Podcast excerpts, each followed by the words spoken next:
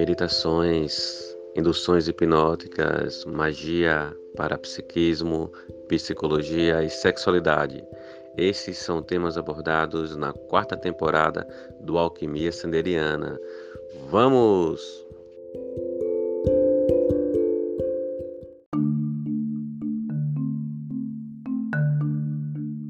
Olá, alquimistas! Bem-vindas, bem-vindos e bem-vindos ao Alquimia Sanderiana e hoje nós vamos falar sobre um tema muito interessante: vampirismo.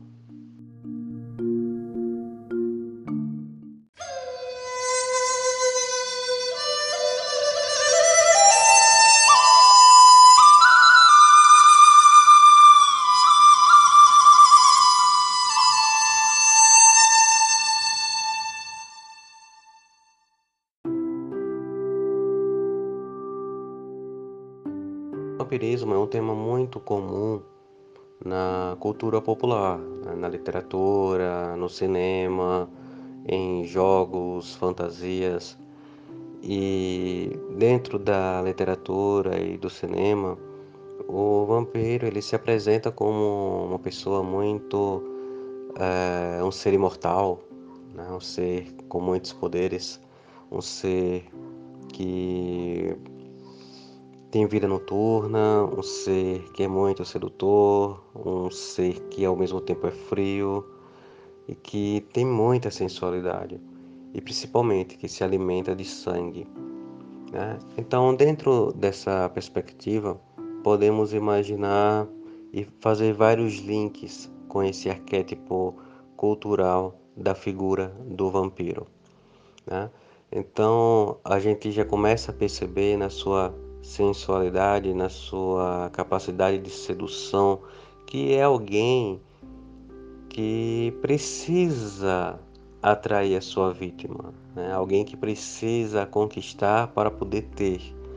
Então mostra que é alguém que está ali se colocando como, como isca para fisgar a pessoa que almeja. Outro simbolismo muito importante é a vida noturna. A noite ela é um véu, é um véu que oculta, né? um véu que se for lua cheia você pode perceber nuances, mas que se for lua negra você não vê quase nada. E dentro de, desse propósito, agir à noite seria agir às sombras, ou seja, ocultar suas intenções. Então, a, a figura do vampiro é aquela figura que oculta suas intenções, que oculta suas vontades, que não revela o jogo, mas que está ali atraindo de forma furtiva, de uma forma muito perspicaz. E dentro de todo esse contexto existe a frieza, porque para agir de toda essa forma tem que ser frio, tem que ser calculista. E essa é habilidade da figura do arquétipo do vampiro, tal como os conhecemos na literatura e no cinema. E a figura mais famosa é o Drácula, né?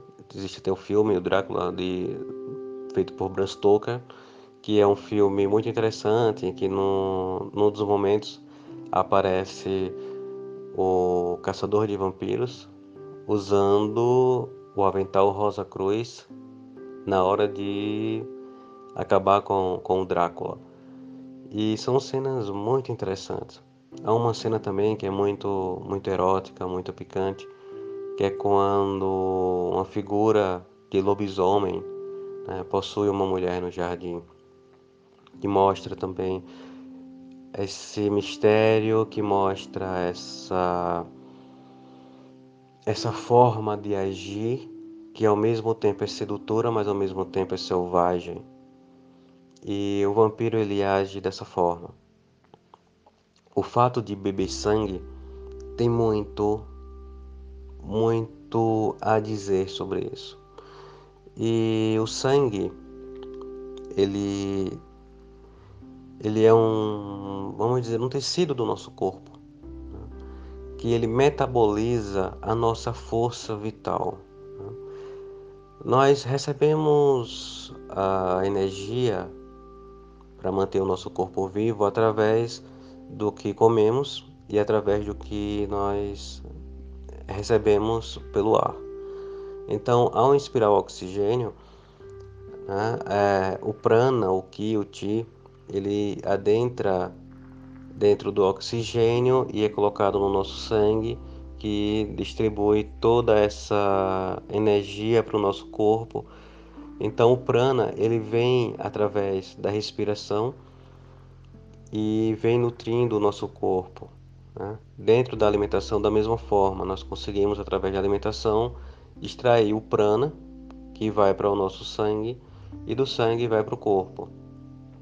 Do mesmo modo, é, o ectoplasma ele também se faz muito presente no, no sangue, né? porque o sangue tem plasma também. Então, quando nós lidamos com sangue, nós estamos lidando com força vital, com prana. E tem esse simbolismo, né? O simbolismo da figura que suga a energia vital para se manter viva. No entanto, a figura do vampiro também foi representada em algumas doenças que possuíam em si características da figura mitológica do vampiro. Nós temos, por exemplo, a porfíria, né? onde a pele fica sensível ao sol, né? onde acredita-se que beber sangue né? ajudaria a suavizar os sintomas. Então, o sangue ele era um tratamento para esse tipo de problema, né? bem como também a hidro hidrofobia, né? Que é a, também a, a, raiva, né? Que se pega por mordida de algum animal, geralmente cachorro, gato, mais comumente. E alguns sintomas são a rigidez muscular, o medo de água, sangramento gengival, sensibilidade à luz e agressividade, que são características do vampiro mitológico, né? do vampiro pintado pelo, pelo ideal da figura, da fantasia que assombra, que fica na espreita e que ataca e que bebe o sangue.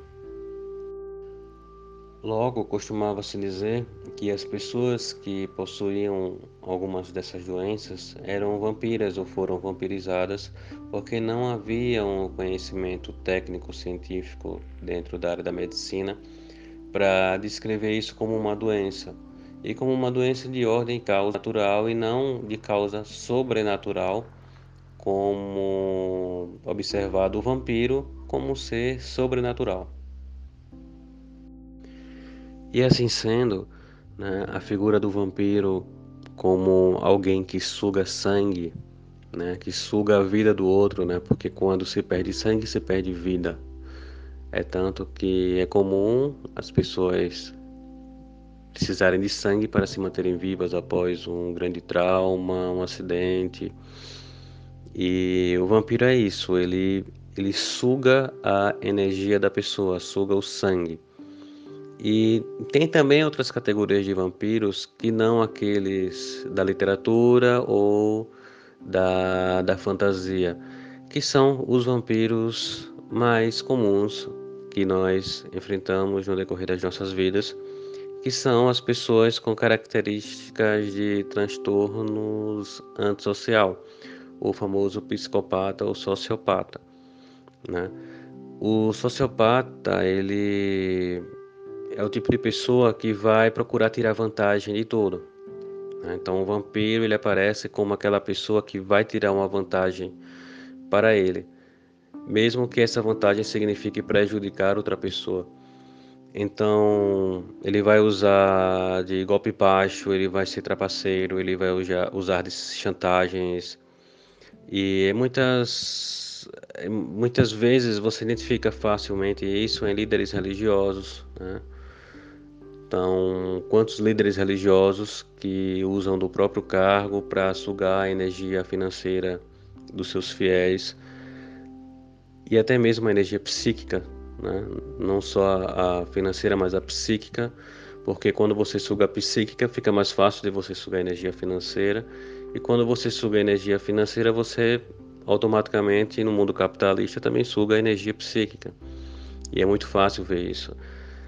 Os fascistas também são pessoas com características da, da atitude do vampiro. Por quê? Porque o fascista ele coloca os seus acima de tudo e as suas ideias acima de todos.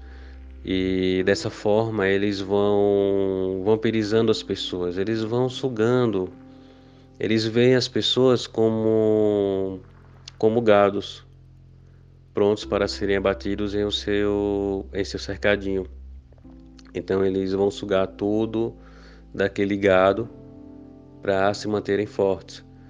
E eles não medem esforços, são como um câncer que se espalham e suas garras vão se conectando a tudo e sugando tudo e depois que eles sugam tudo eles passam para outra vítima porque o hospedeiro morre e assim é o fascismo e assim uh, agem as pessoas sociopatas psicopatas com com atitude dignas de um vampiro. Também fazem muito uso de chantagens emocionais. Né? Ele se faz de vítima, porque enquanto se faz de vítima, isso é um ato de, de sedução, né? porque ele está atraindo para si uma condição de pessoa que precisa de ajuda e as pessoas que têm empatia, que se compadecem com isso, elas vão prestar ajuda. E é nesse momento da ajuda que eles vão para cima e vão tentar destruir. Vão sugar tudo que elas têm. Então a chantagem emocional ela é muito, ela é muito usada na, no, na vampirização psíquica, né? na, no, esgotamento da, da energia emocional das pessoas. Você pode também perceber isso dentro dos relacionamentos tóxicos todo relacionamento tóxico você vai ter uma pessoa no papel do vampiro e outra no papel da vítima. Num relacionamento abusivo, o que é que a pessoa abusiva faz? Ela esgota toda a energia da pessoa, então ela isola a pessoa dos seus amigos, da sua família, né? ela isola essa pessoa do seu meio social, ela tira toda a autoestima dessa pessoa, ela coloca essa pessoa lá embaixo, ela ameaça essa pessoa, essa pessoa não tem a quem recorrer, a vítima fica encurralada. E ela ataca, ela agride e a pessoa fica em defesa. Então a pessoa fica sem força nenhuma. É nesse momento que o agressor, que a figura do vampiro coloca um pouco de energia, um pouco de, de desculpas, isso não vai acontecer de novo. Desculpas, eu não vou mais te bater. Desculpa, eu não vou mais gritar com você. Desculpa, isso é, isso é para o seu bem. Desculpa, isso é porque eu te amo. E a pessoa vai ficando um pouquinho mais forte para novamente cair. Porque ele sabe que se matar o hospedeiro, acabou-se a fonte de energia. Então, o vampirismo psíquico, ele também é daquele daquele patrão que coloca um funcionário como trabalho semelhante à escravidão, que explora, que faz de tudo para tirar o máximo dos seus funcionários, que ocupa sobre algo que dá errado. Então o funcionário se sente culpado, o funcionário ele tem medo de perder o emprego porque sabe que há outros em situações miseráveis lá fora. E ele se coloca de uma maneira muito muito refém. E toda a sua vida, toda a sua força de trabalho é vampirizada por, por esse vampiro patronal.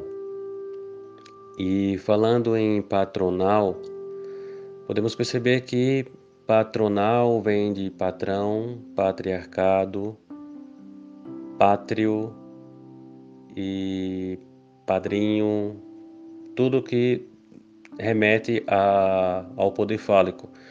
E isso é uma forma de vampirização também. As pessoas que são vítimas do patriarcado que a digam, porque são sugadas o tempo todo e não podem respirar. Porque qualquer tentativa de respiro, o patriarcado vai lá e tenta sugar a sua energia. Então, o vampirismo psíquico e social acontece dessa forma.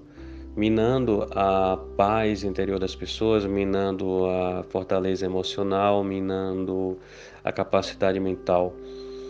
Quando se fala em vampirismo fascista, podemos imaginar uma, uma estrutura educacional sucateada, né? onde as pessoas aprendem como, onde as crianças, onde os estudantes aprendem a ser apenas mão de obra e não aprendem o autoconhecimento, onde não existe uma educação possível de fazer aquela pessoa uma pessoa melhor para si mesma e para o mundo, mas são educadas para serem esgotadas, são ensinadas a serem mão de obras, a serem peças, engrenagens dentro de uma máquina que vai funcionar em benefício do vampiro. E podemos ver isso também nas universidades, na intenção de, de, de acabar com as áreas humanas. Né? Para que aprender a pensar? Então, esse é um esgotamento, é uma vampirização intelectual, né? onde você proíbe pessoas de, de terem um conhecimento filosófico, onde você impede as pessoas de terem um pensamento crítico, um pensamento que gere o bem a toda a comunidade. E por que não pensamentos comunistas? Sim, socialistas? Sim, porque isso é, é dar direito e vida a todas as pessoas e não privar esse direito apenas para uma ou outra, os vampiros em questão que estão no poder. E é muito importante estarmos atentos a, a esse tipo de vampirismo que acontece hoje, nesses quatro anos de trevas que estamos vivenciando em nosso país. Como vemos, as cores do Brasil também foram vampirizadas. Né? Hoje você sente um certo nojo em usar verde e amarelo porque essas cores foram vampirizadas, foram corrompidas. Mas em breve o verde e amarelo pode ser uma cor que tenhamos orgulho de vestir nos próximos anos. Enquanto isso, é uma cor que nos avergonha. E o vampirismo ele vai tomando conta de tudo, ele vai tentando explorar tudo, explorar todos para o seu benefício próprio. Outra forma de vampirismo é o vampirismo energético. É um vampirismo mais sutil, num, porém mais intenso. Mais sutil porque ele não é tão facilmente percebido, enquanto enquanto em ação, mas é percebido após a ação. É o vampirismo energético. E vamos entrar agora no campo do parapsiquismo, no campo da magia, no campo das bioenergias. E existem alguns tipos de vampiros, dentre eles o vampiro inocente. É, o vampiro inocente geralmente é aquela pessoa que está sempre com energia baixa que quando se aproxima de alguém, ele rouba essa energia, como uma pilha fraca perto de uma pilha nova. Né? Ela vai descarregar a outra porque ela precisa dessa energia, embora ela nem tenha consciência disso. Aquela pessoa que é super amável chega na sua casa e quando sai a arruda murcha, a pimenta, a pimenteira seca, que deixa você com sonolência. É, a pessoa faz isso de forma involuntária, ela não queria fazer isso. No entanto, ela age assim porque ela mesma não se cuida. A sua energia é totalmente desequilibrada para menos e, como recurso, ela acaba sugando tudo que há à sua volta. Uma forma de manter-se de manter-se bem. Outro, outra característica é que existem pessoas que de tão assim, né? Elas começam apenas a falar das coisas ruins que acontecem em sua vida. Né? Elas só contam as desgraças da própria vida, as lamentações. Se ela procura tudo o que aconteceu de ruim no, no seu dia, ao invés daquilo que aconteceu de bom. Ela não foca em nada que é bom. Ela só fala de desastres, só fala de tragédias, faz drama em relação a tudo e dessa forma ela baixa a energia da outra pessoa. E mesmo que ela não absorva a energia da outra pessoa, ela conseguiu fazer com que a outra pessoa deprimisse igual a ela, ficasse numa situação melancólica, porque a sua narrativa de vida é melancólica. Então, pensando em uma linguagem vibracional, ao se aproximar de alguém, ela contamina essa pessoa com a sua vibração e a outra pessoa cai também bem como uh, o que houver por perto. Animais adoecem, plantas secam, murcham. E por quê? Porque a energia dela vibra para baixo e ela contamina o ambiente, fazendo com que todos vibrem para baixo. Então, é muito comum essas pessoas agirem dessa forma. Ah, mas Sander, como é que é a mecânica disso? Como é que isso funciona? Como é que é a dinâmica vibracionalmente? Como é que como é que isso se dá? Nós sabemos que a nossa força vital ela é nutrida pelo ectoplasma. Né? Isso já foi comentado em outros em outros episódios. E eu acho que inclusive tem um episódio que fala só sobre o ectoplasma. É o episódio número 26. Vocês podem procurar na, no seu tocador de podcast dentro da, da nosso, do nosso canal da Alquimia Sanderiana. E como assim? O ectoplasma é um recurso que nós usamos para cura, para, para vitalizar alguém ou alguma coisa. Então, à medida que você vai tendo a sua dinâmica energética caindo, você vai tentando liberar, você vai liberando a quitoplasma para compensar essa, essa perda energética. Logo, você também perde a quitoplasma, porque você está gastando a quitoplasma para se auto sustentar. E, ou seja, essa é a dinâmica. Então, você sai exaurido. Você sai exaurido porque o ectoplasma vai tentar lhe, lhe manter em equilíbrio mas existe uma força que está jogando você para baixo, suas vibrações para baixo, que é, a, que é a vibração da pessoa com quem você está naquele momento, e essa vibração ela vai descendo e o ectoplasma ele vai agindo na, na mesma proporção, e você sai exaurida porque você desperdiçou muito ectoplasma nessa situação, embora o vampiro inocente ele nem tenha absorvido seu ectoplasma, sua força vital. Outra forma de vampiro energético é o dedo marrom, né? Aquela pessoa que tudo que toca, tudo que faz de errado, é a pessoa que tudo na vida dela fracassa. Né? Ela é um pouquinho, ela tem um pouquinho da, do vampiro anterior, do vampiro inocente, mas ela é um pouquinho diferente. É, porque o vampiro inocente, de repente a vida dele não é tão desgraçada, mas ele a percebe desgraçada, né? Ele, ele se percebe desgraçadamente.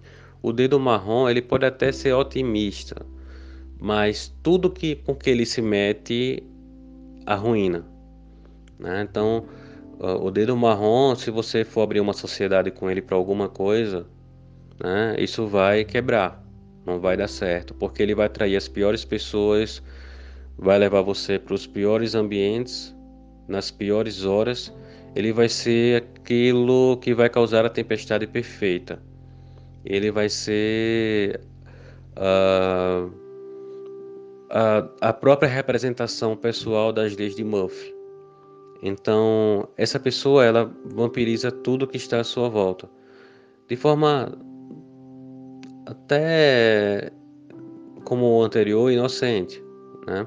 Às vezes ele quer, ter, quer demonstrar uma atitude diferente, quer ser otimista, quer acreditar que as coisas vão dar certo, mas a realidade é que o que ele pega se destrói. Se pega um carro, o carro quebra.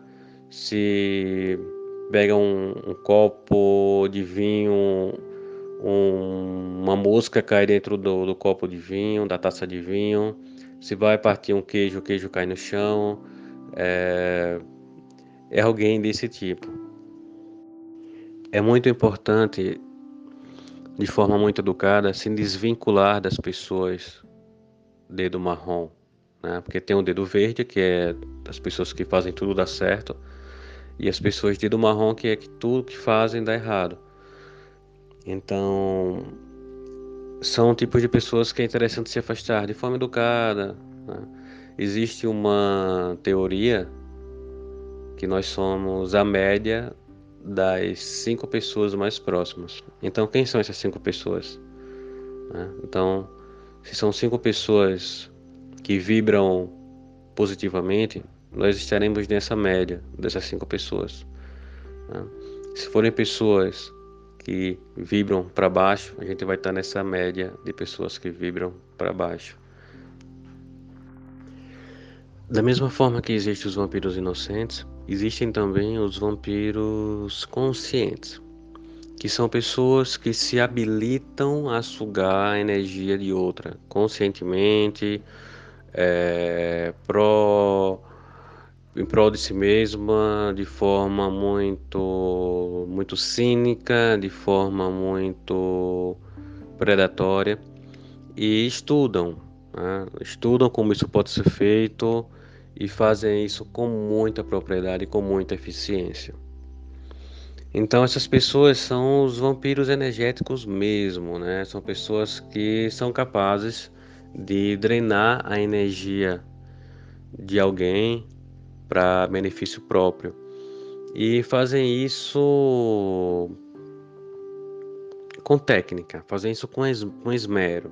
Né? São pessoas que realmente secam a vida do outro de alguma forma e de uma forma muito intensa, energeticamente falando.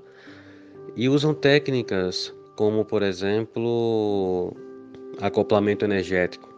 Né? Então, elas conseguem acoplar a própria aura com a aura da outra pessoa e daí elas absorvem a energia.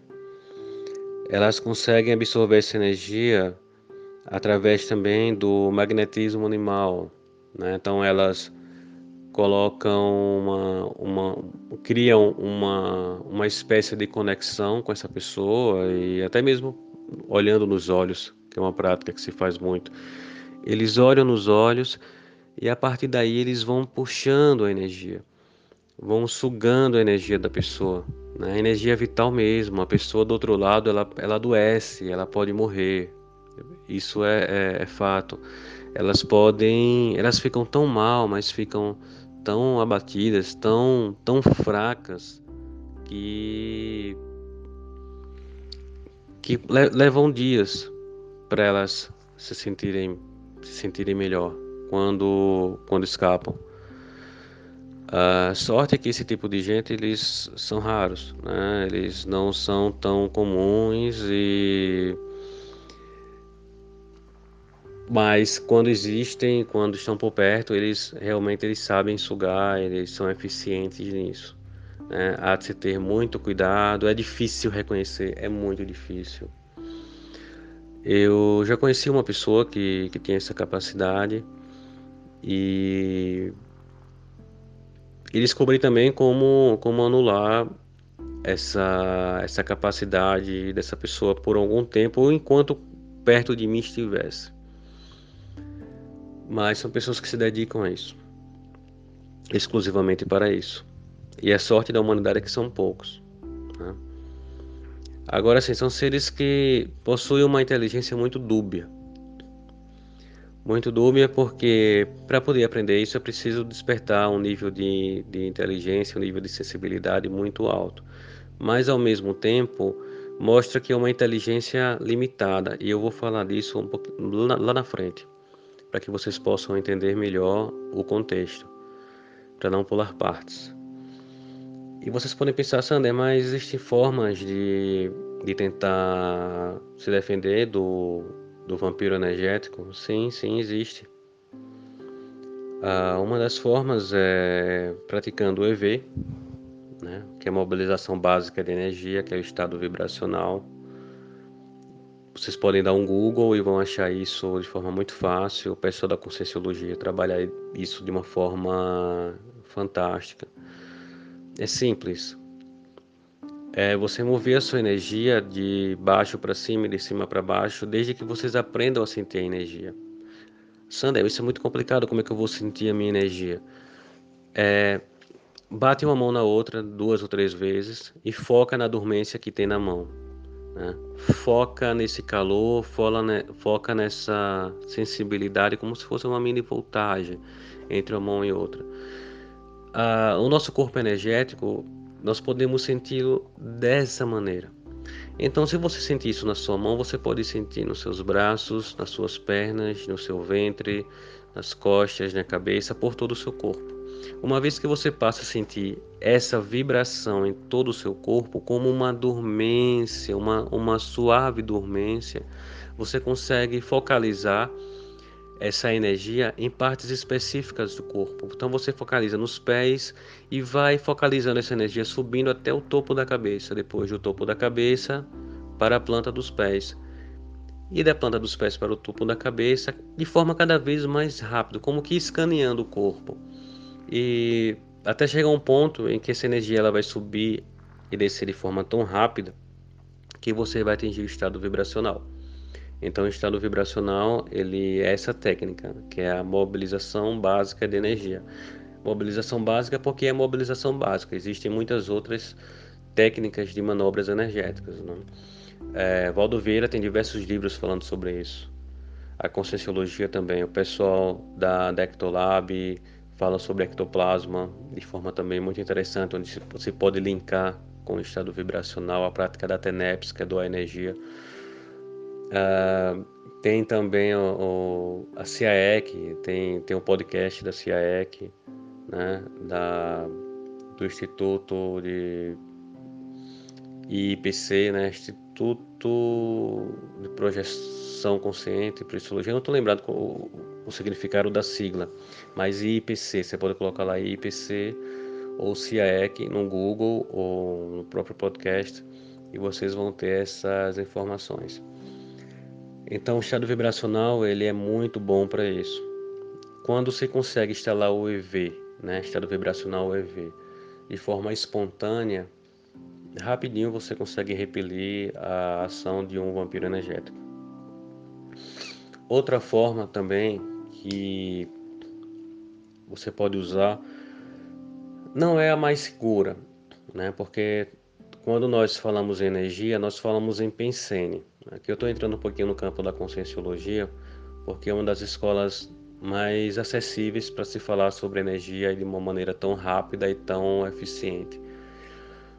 A Pensene é um acrônimo de pensamento, sentimento e energia. Então, tudo que pensamos gera um sentimento e é um tipo de energia. Então, tudo que nós pensionizamos nos envolve e nasce da gente. Logo, se você, por exemplo, pensa negativo de outra pessoa, você está pensionizando contra essa pessoa. Essa pessoa vai receber essa energia, vai receber essa pensene que você criou. No entanto, a matriz fica com você, você só manda cópia. Né? Porque se você sente raiva, antes da raiva chegar a outra pessoa, ela já está em você.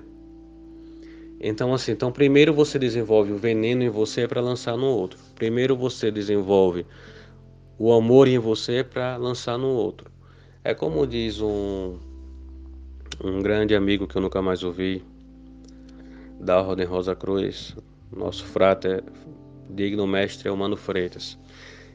Inclusive tem uma palestra dele que ele fala, que ele cita isso. Né? Essa palestra dele, se eu não me engano, é palestra sobre criação mental, criação mental usando os salmos.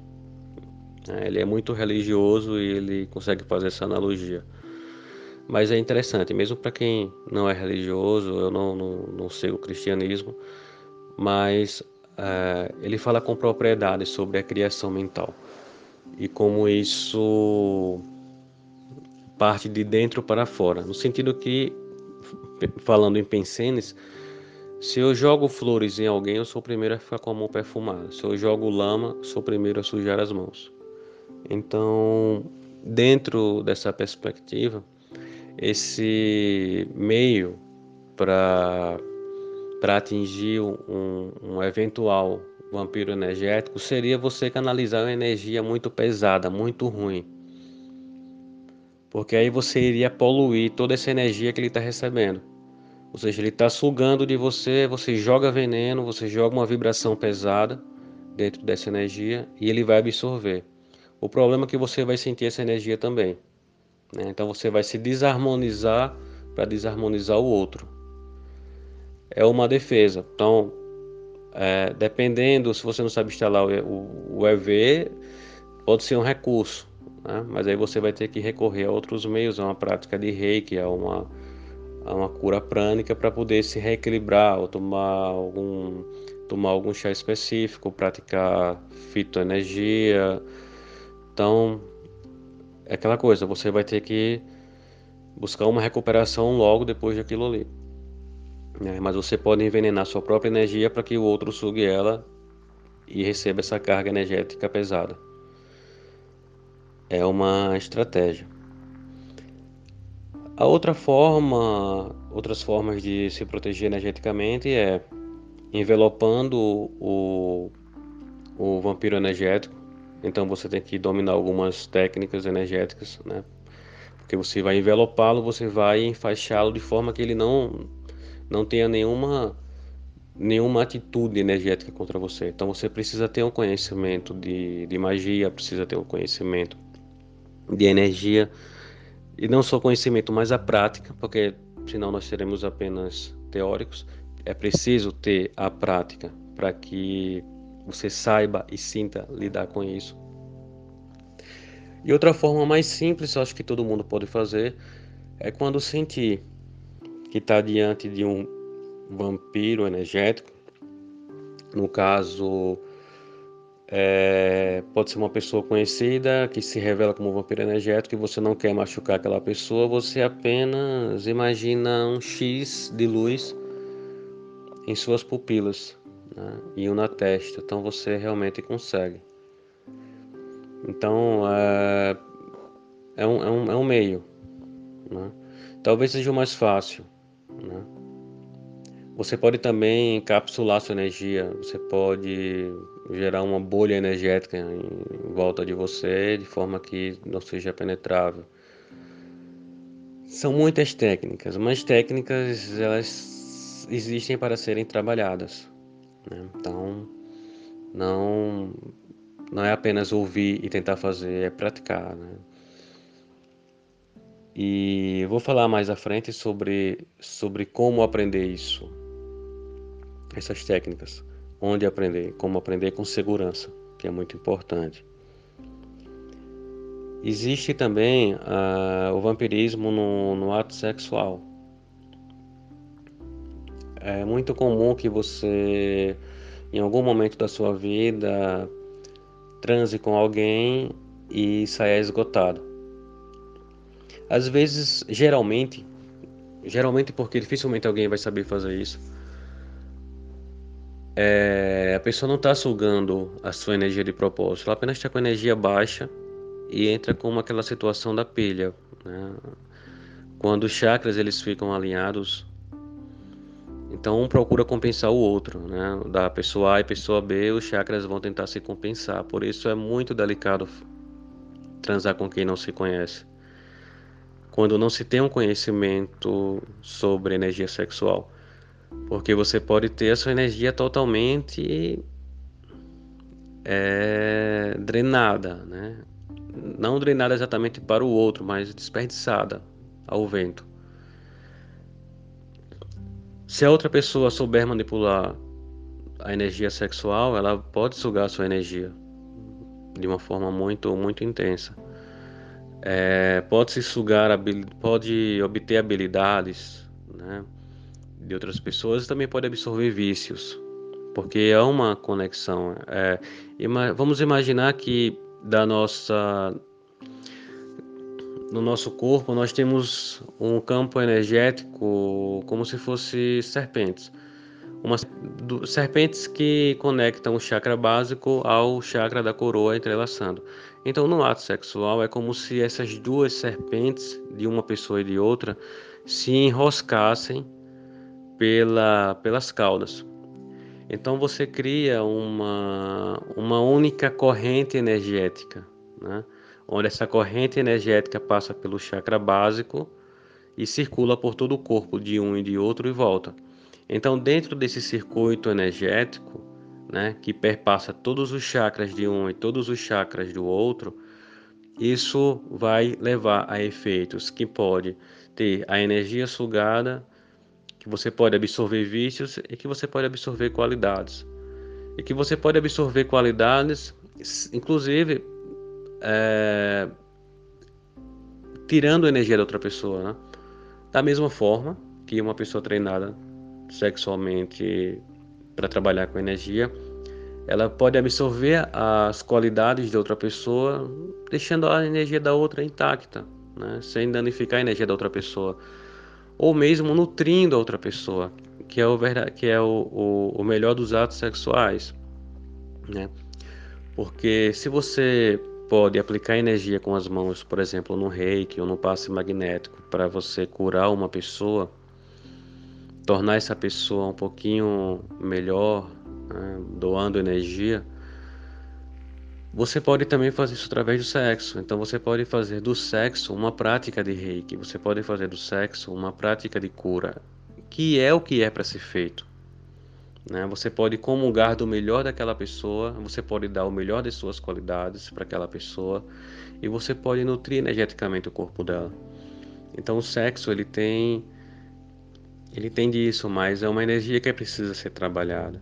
Né? O sexo, tem muita gente que não sabe nem fazer sexo. Então imagina trabalhar com sexo e com energia. Fica muito mais complicado. Né? É interessante também ver outro episódio que eu falo sobre o filme pornô.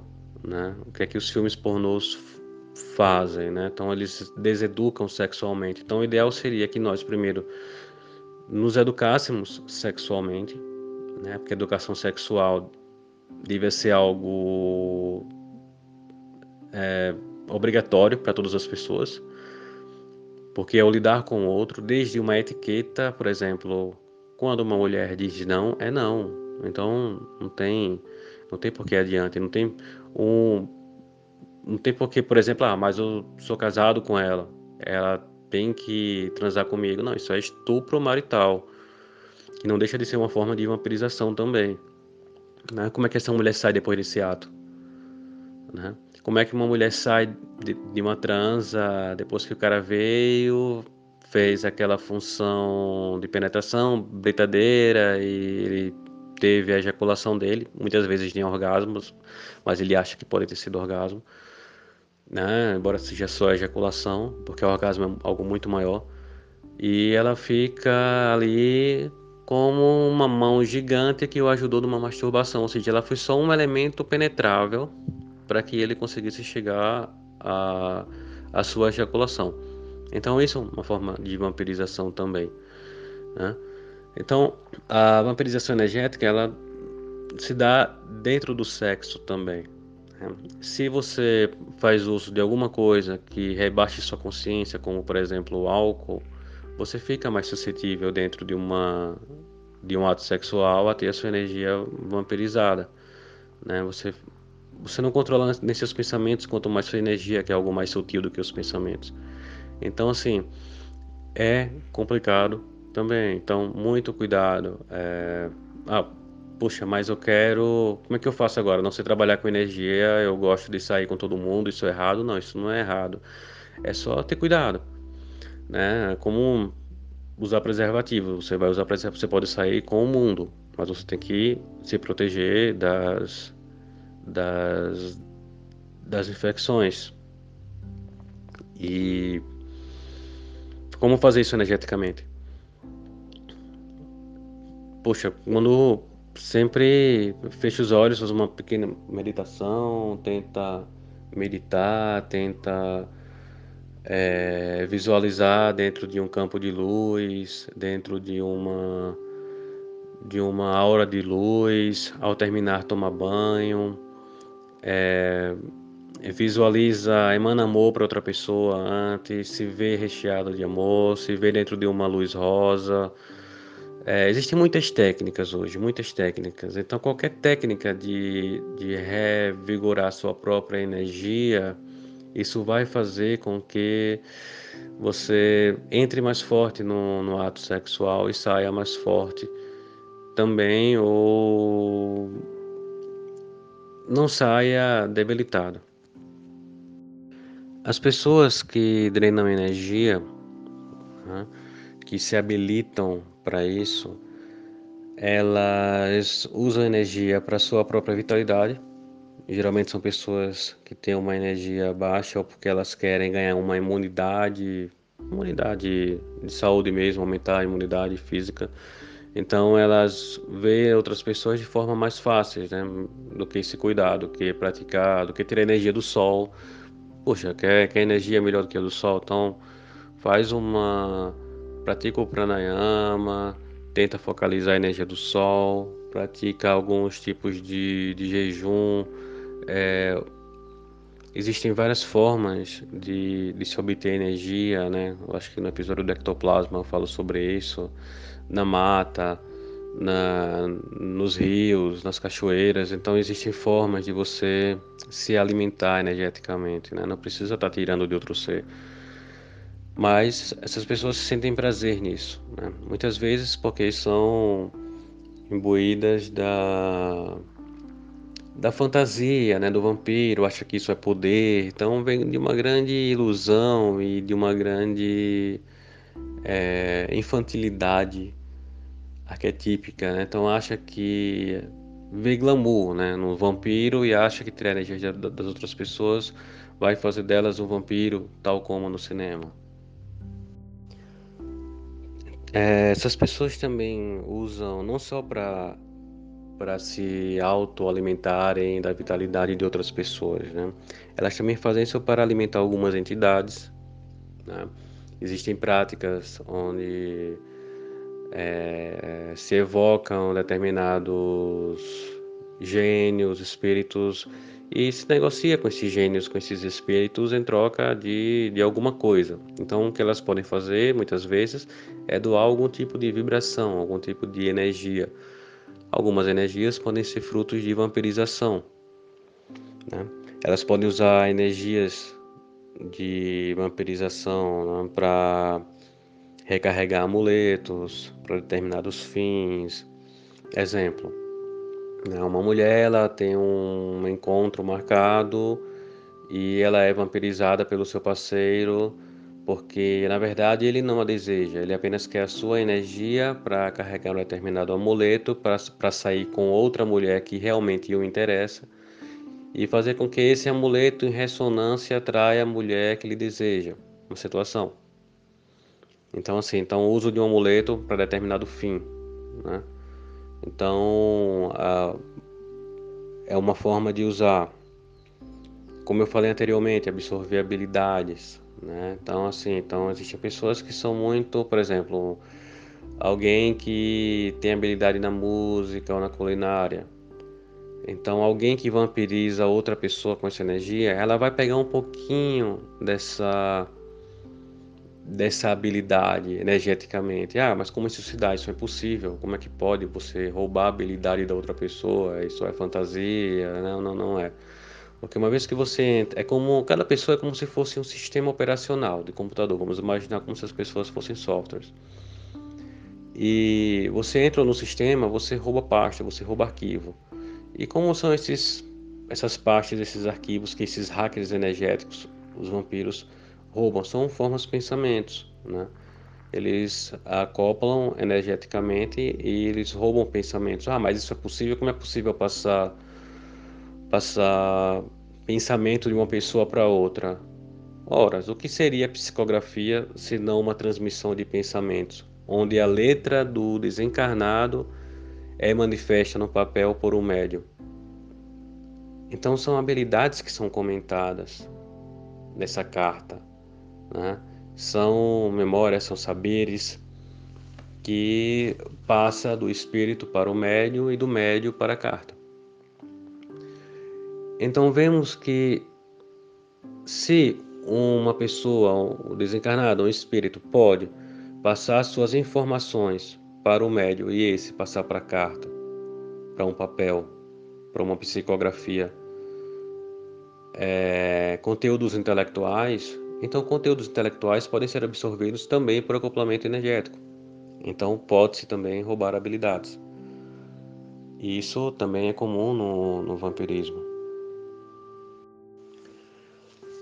E vocês perguntam, poxa, mas onde é que esses vampiros aprendem essa técnica? Né? Onde é que se aprende? Onde é que eles aprendem a roubar energia? Olha, tem livros que falam sobre isso.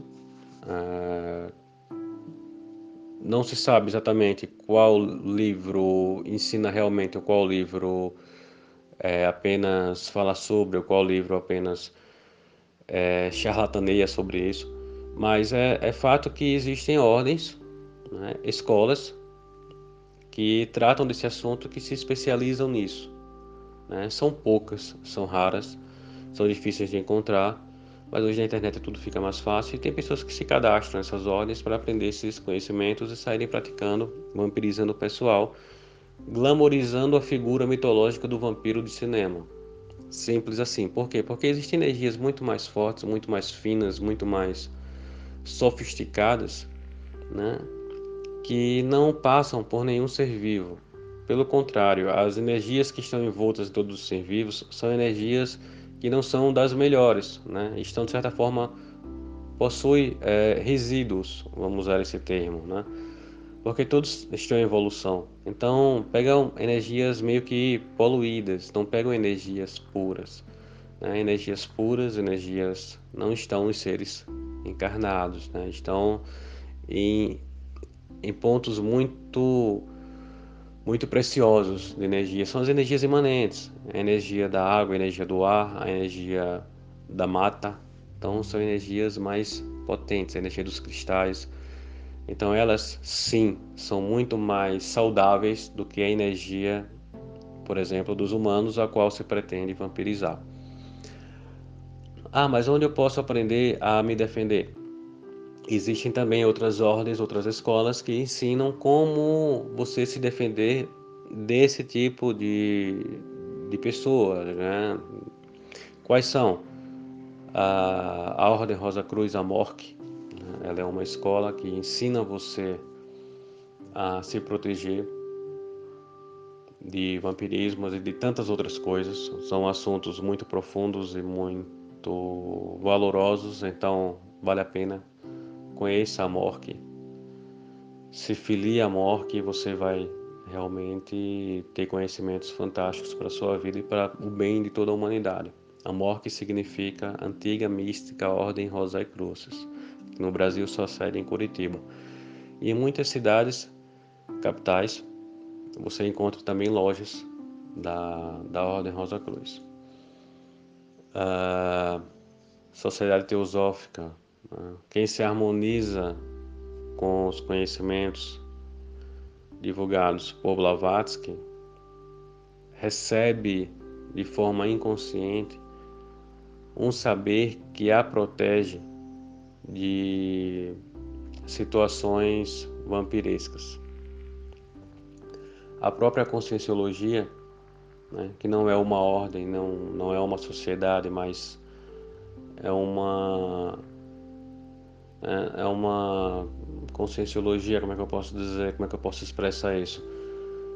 É um método de investigação, né? uma, uma, uma escola de pessoas que pesquisam, uma escola de pesquisa, né? um grupo de pesquisa, acho que o melhor termo é esse, de energia, né? pesquisa sobre energia, então a conscienciologia. Né? E tem essas escolas, por exemplo, como o CIAEC, como o IPC, e você pode estudar por essa escola também, tem vídeos e vídeos no, no, no YouTube, tem cursos, tem livros gratuitos, tem a editora Editares, você vai lá no Google Editares e você consegue livros gratuitos, é, e-books do professor Valdo Vieira, que fala sobre energia, que certamente você vai aprender a se defender dos vampiros energéticos.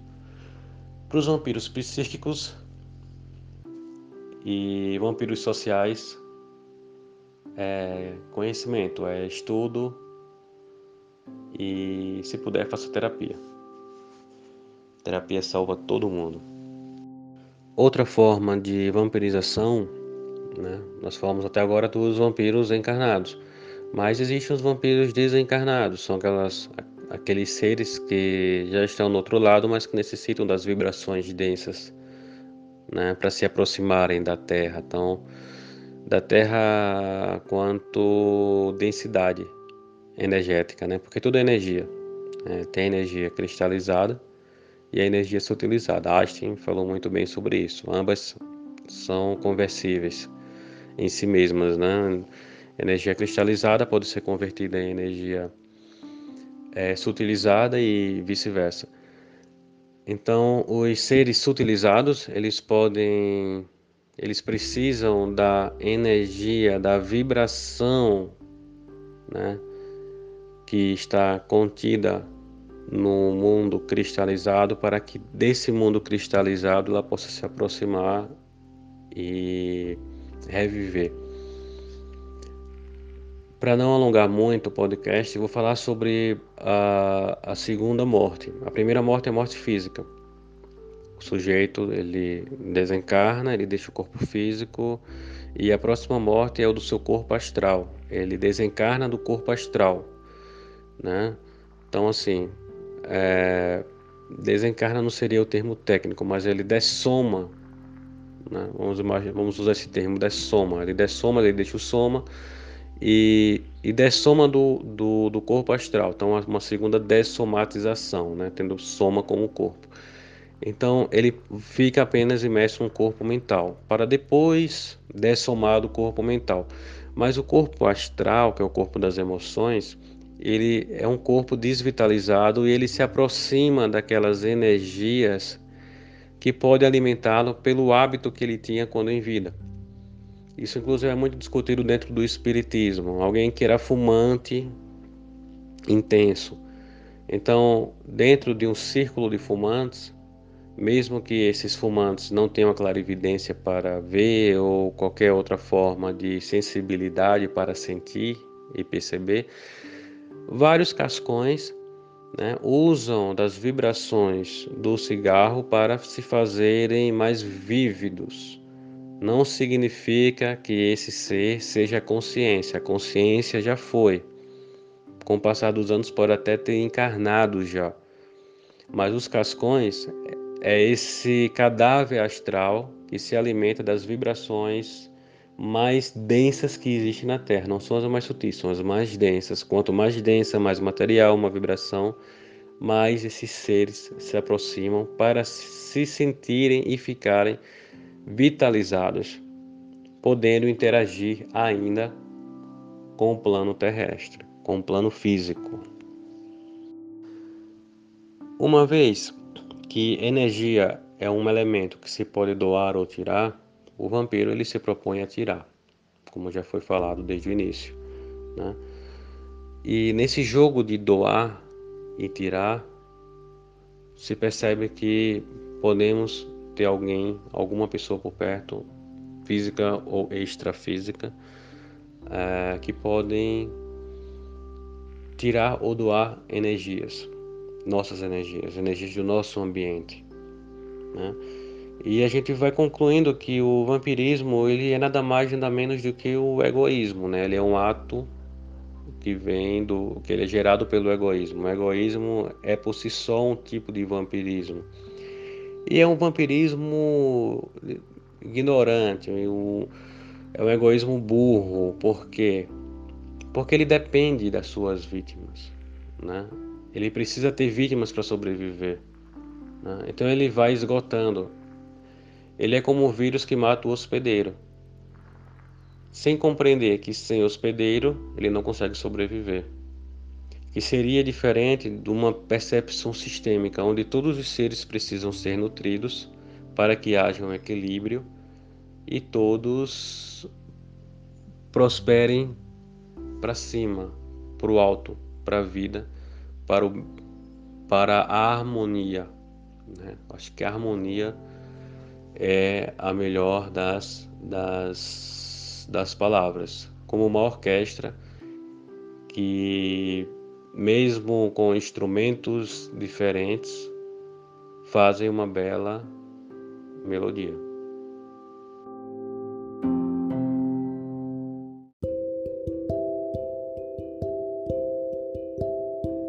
E assim, alquimistas, concluímos mais um episódio. Um grande beijo e até semana que vem.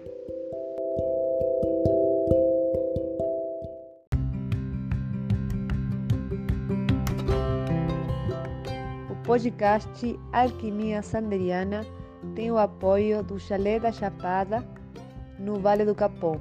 Chapada Diamantina, o melhor lugar para se hospedar.